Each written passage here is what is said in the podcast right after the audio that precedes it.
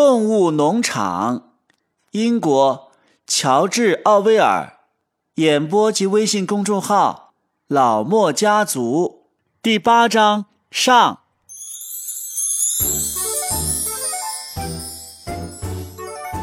几天以后啊，当处决叛徒的恐怖气氛消散之后，有些动物又记起了，或者自以为记起了第六条戒律。一切动物都不许杀害其他动物。虽然在猪和狗能听到的距离内，他们谁也不敢提这件事儿，但是动物们还是普遍感觉到，那次杀戮是违反戒律的。穆许叫本杰明给他读一下第六条戒律，可是本杰明像过去一样拒绝卷进这件事里去。穆许只好去求穆瑞尔，穆瑞尔把这条戒律给他读了。那上面写的是：一切动物都不许无缘无故杀害其他动物。不知怎么回事，动物们竟然把“无缘无故”这几个字给忘记了。不管怎么说，他们现在知道了，那次执行死刑并未违反戒律，因为这些同雪球串通作恶的叛徒有充分的理由应该被处死。这本是很清楚的事儿。整个这一年呐。动物比上一年干得更辛苦，他们必须在预定期限内重新建造好风车，墙壁要比过去厚一倍。另外，还要完成农场的各种正常的农活。他们的劳动量啊，实在是太大了。有的时候，动物们会觉得，他们比琼斯统治的日子干活的时间还要长，而吃的反而更差。星期日早上，尖嗓用蹄子夹着一长条纸，宣读了一大串数字，向他们证明各种粮食有的增产百分之二百，有的增产百分之三百，或者甚至百分之五百。动物们没有理由不相信尖嗓对他们讲的这些事儿，特别是因为这是他们对造反以前的情况啊，已经记不太清楚了。虽然如此，有时候动物们还是觉得，宁可少要些数字，而多有点吃的。这时候，农场里的所有命令都是通过尖嗓或者另外哪口猪向下传达的。拿破仑两个星期才露一次面，平时谁也看不到他。当他出现在公共场合时，不只有一对狗组成的护从，而且还有一只像是喇叭手似的小黑公鸡走在前面开路。每逢拿破仑开口讲话，公鸡总是要喔喔喔的，首先啼叫几声。据说，就是在农场的住宅里，拿破仑住的也是单间套房，同别的猪分开，他独自用餐，有两条狗伺候着。他用的餐具是以前在客厅玻璃柜摆着的一套德比生产的王冠牌瓷器。每年拿破仑诞辰，正像其他两个周年纪念日一样，都要鸣枪庆祝。这个决定已经正式向动物们宣布了。现在呀，拿破仑不能再简单的被直呼为拿破仑了，提到他的时候要用正式的称呼，我们的领袖拿破仑同志。那些猪啊，更是喜欢给他创造很多的头衔，诸如动物们的慈父、人类的克星、羊圈的守护神、小鸭之友等等。尖嗓给动物演讲。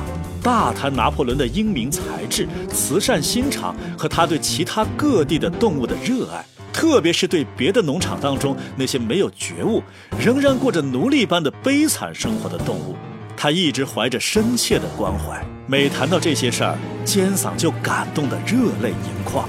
另外，农场不论取得任何成就或者交了什么好运，都要归功于拿破仑同志，这已经成为定理了。你常常会听到一只母鸡对另外一只母鸡说：“哒，在我们的领袖拿破仑的领导下，我在六天内生了五个蛋。”或者两头牛在池塘边饮水，彼此高声说：“啊，感谢拿破仑同志的领导，这里的水多甜呐！”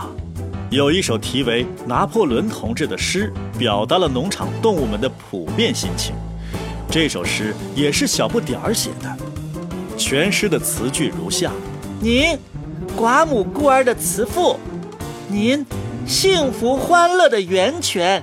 您，万物的哺育者，您的目光安详威严，有如红日高悬。望见他，我心头烈火炙燃。啊，拿破仑同志，你恩泽广施，赐予众生所需，每日饱食两餐，稻草干爽绵软。您慈祥卫护雌雄老幼动物在蓝舍安眠。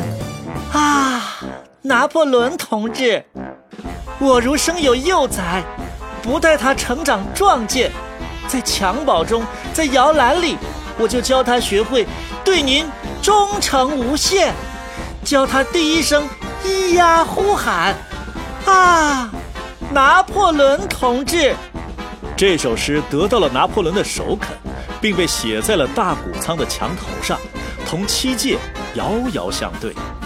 诗上面用白漆画着拿破仑同志的侧面像，这是尖嗓的杰作。在此期间呢，拿破仑通过经纪人温佩尔一直同弗里德里克和皮尔金顿进行着繁复的谈判。木材堆在院子里，仍然没有售出。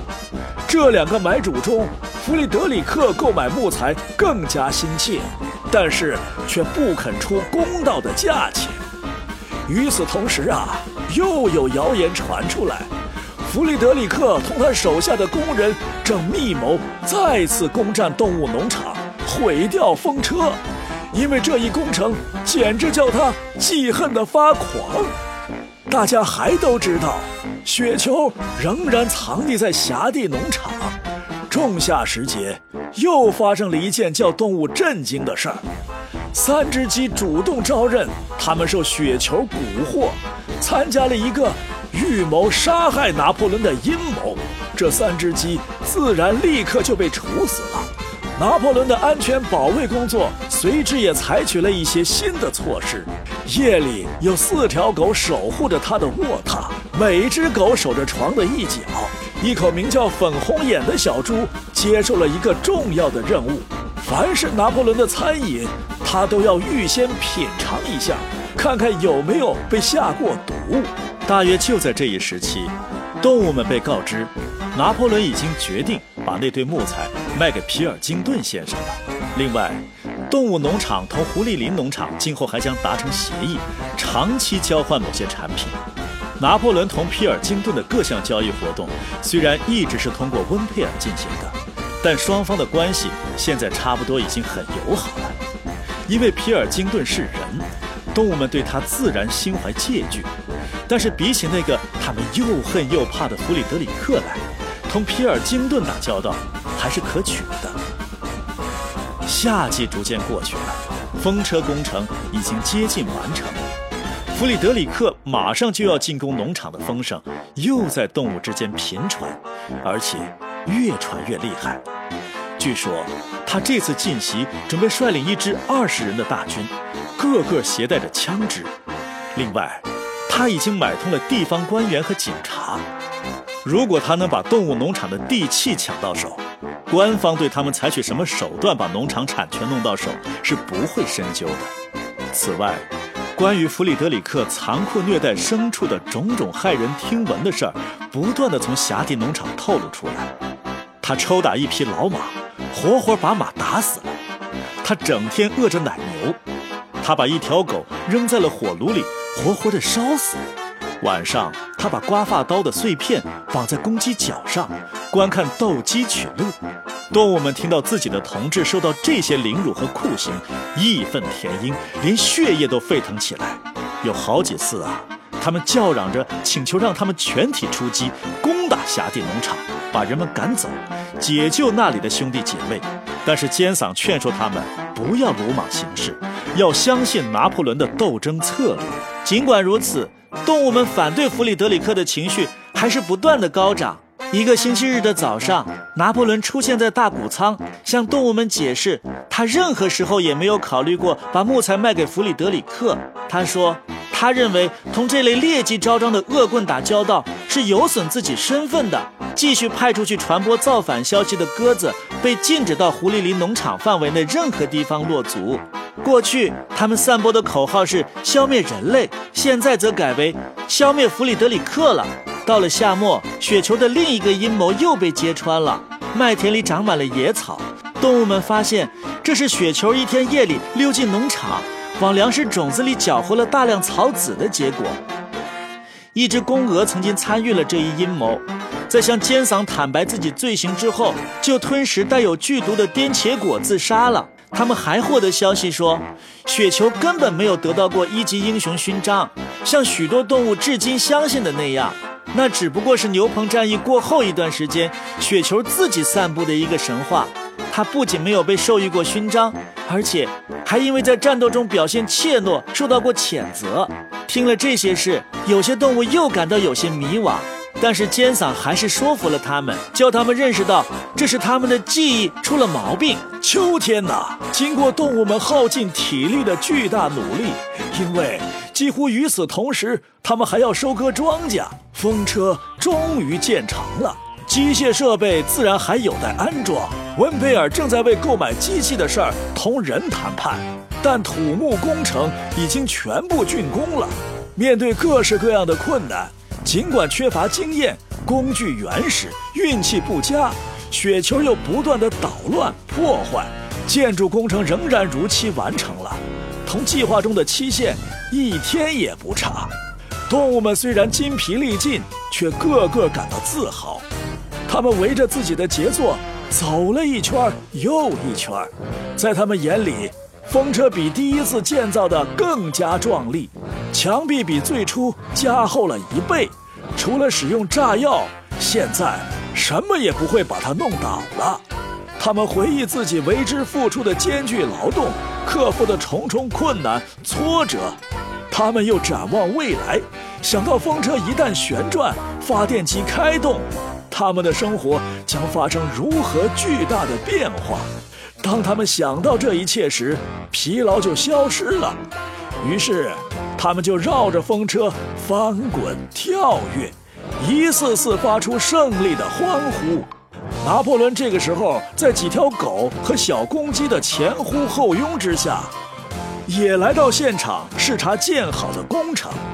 他亲自祝贺动物们取得的成就，并且宣布，这个风车将命名为拿破仑风车。